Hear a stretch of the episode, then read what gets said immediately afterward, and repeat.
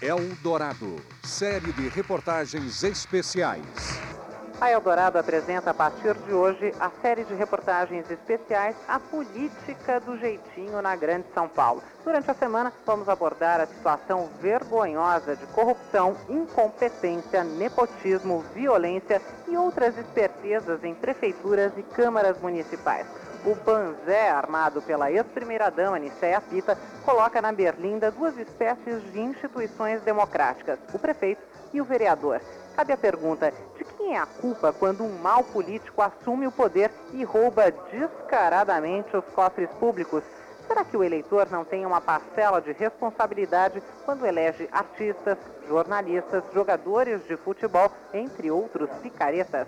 Vamos aos fatos. Em Guarulhos, o prefeito e cinco vereadores foram afastados recentemente, além de quatro mortes supostamente ligadas à estrutura política local.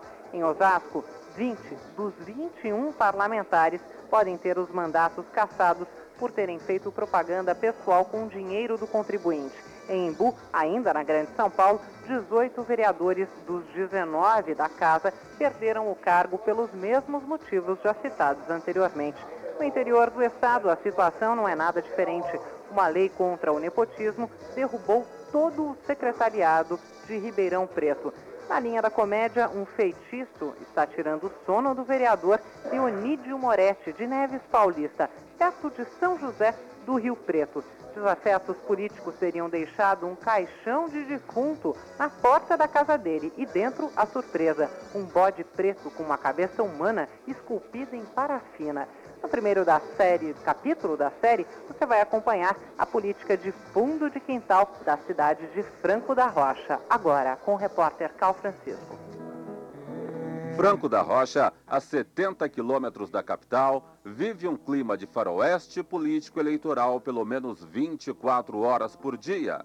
Nesta legislatura, o prefeito foi afastado, 12 dos 17 vereadores também perderam o cargo e empresários são acusados de dominar a política na cidade. A gente Os últimos acontecimentos políticos de Franco da Rocha podem ser contados da seguinte forma. Em novembro, um cidadão comum de nome José Ribeiro apresentou na Câmara Municipal a seguinte denúncia contra o então prefeito Dito Hernandes. Ah, referente à verba desviada que eu disse, por favor, ter funcionário, né?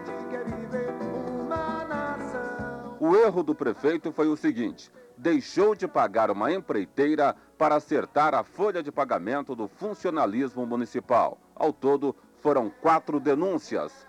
Imediatamente, os 17 vereadores da casa cassaram em fevereiro o mandato do prefeito, entre outras coisas, por improbidade administrativa. A história começa a ficar mais confusa a partir daí.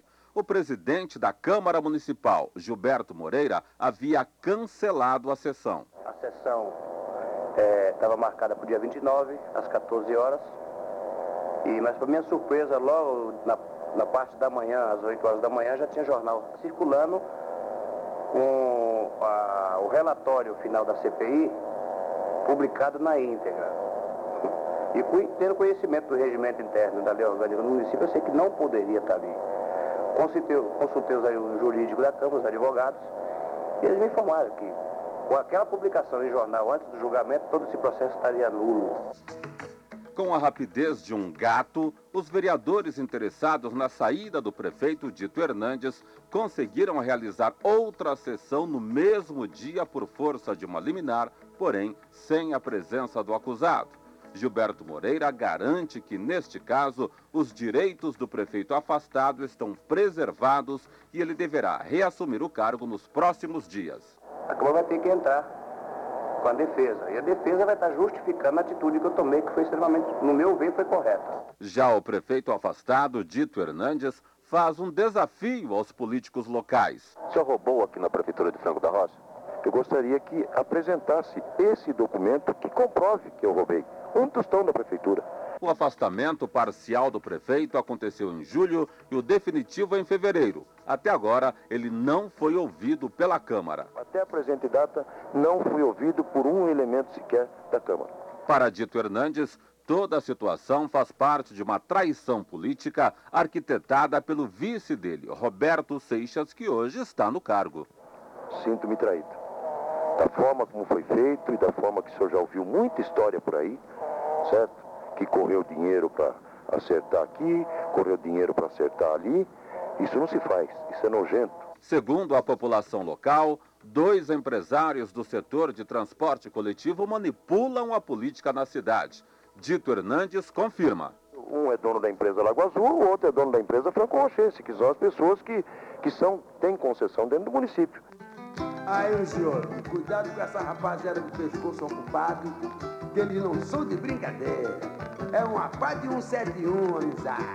Até a Ordem dos Advogados do Brasil Local avalia que o processo foi ilegal. A presidente da OAB de Franco da Rocha, Luísa Gomes de Sá, faz uma avaliação do caso. Não foi dado o direito de ampla defesa né, ao prefeito Cassado. Ele teria que ter um advogado para fazer a sua defesa, mas ele pode ser anulado. Numa situação bastante confortável, o prefeito em exercício, Roberto Seixas, acusado de traição, discorda da presidente da OAB. Eu não creio que exista essa possibilidade.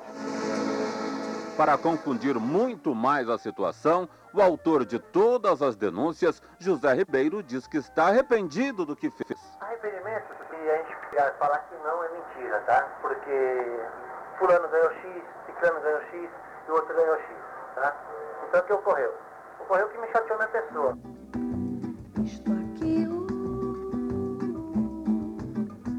é um pouquinho de Brasil, iaia. José Ribeiro teria sido usado como testa de ferro ou laranja para favorecer a grupos que nem ele conhece.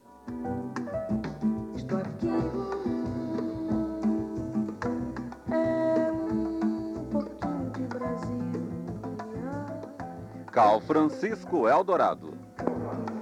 Todos os entrevistados nesta reportagem admitem o clima de violência na cidade quando o assunto é política municipal. Nessa legislatura, o primeiro presidente da Câmara Municipal local foi assassinado e o terceiro teve um mandato cassado pela Justiça. O atual, carregando pelo corpo os sinais de nove facadas, um tiro na barriga e outro na cabeça, controla o corredor do gabinete por um circuito interno de TV, uma arma e alguns seguranças. No capítulo de amanhã, a série. Ah, aliás, desculpe, o capítulo de amanhã da série A Política do Jeitinho na Grande São Paulo, em destaque a cidade de Osasco.